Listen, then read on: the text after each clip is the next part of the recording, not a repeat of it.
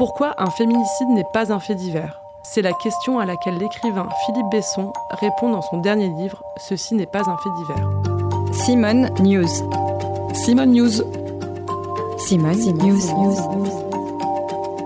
Simone News. La parole donnée à celles et ceux qui font bouger les lignes.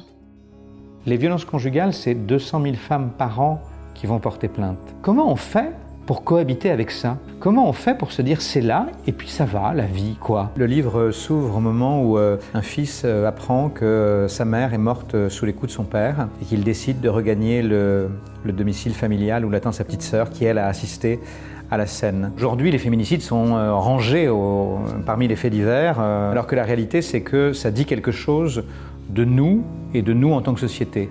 Donc je pense que ce n'est pas un fait divers, mais c'est un fait social.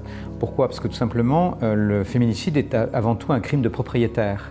C'est l'acte d'un homme qui ne supporte pas que sa femme lui échappe. Ça nous interroge sur une société qui est elle-même fondée sur la domination masculine, sur la suprématie masculine. Et c'est un homme qui vous parle, qui s'est accommodé très bien pendant des années de cette suprématie. Il faut bannir ce, ce terme de crime passionnel. C'est quoi le crime passionnel? C'est il l'aimait tellement qu'il l'a tué. Il suffit qu'on entende cette phrase pour en mesurer l'absurdité totale.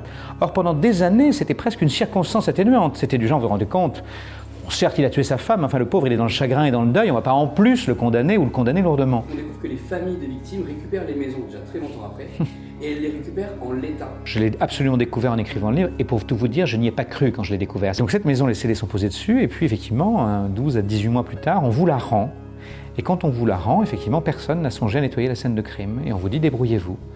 Et donc vous nettoyez le sang de votre mère. Ça veut dire à quel point ces enfants sont les oubliés de l'histoire, à quel point ils sont les laissés pour compte. Et c'était pour ça que j'ai écrit ce livre. J'ai présenté beaucoup ce livre, j'en ai parlé beaucoup. Et c'est les femmes qui viennent me voir. Et les hommes ne viennent pas ou ils restent en retrait. Je me dis quel échec.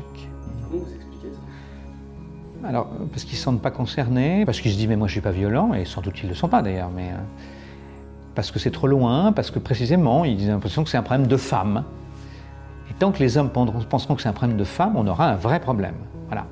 Parce que ce n'est pas un problème de femmes, c'est un problème de société, c'est un problème d'hommes, parce qu'encore une fois, ceux qui commettent l'irréparable, ce sont les hommes, les violents, ce sont les hommes. Et puis j'ai vu ce qui se passait sur un plan viral, sur les réseaux sociaux. Des jeunes femmes qui se faisaient photographier avec le livre en disant je suis en train de lire ce livre-là, lisez-le, etc.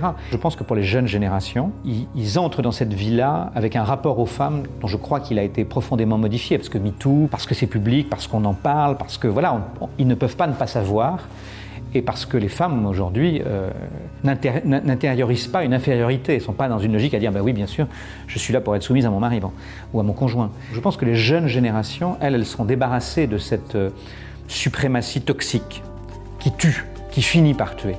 Euh, mais il nous faudra du temps. C'était le podcast Simone. Retrouvez-le tous les mardis et jeudis et abonnez-vous sur votre plateforme d'écoute préférée pour ne manquer aucun des épisodes. À bientôt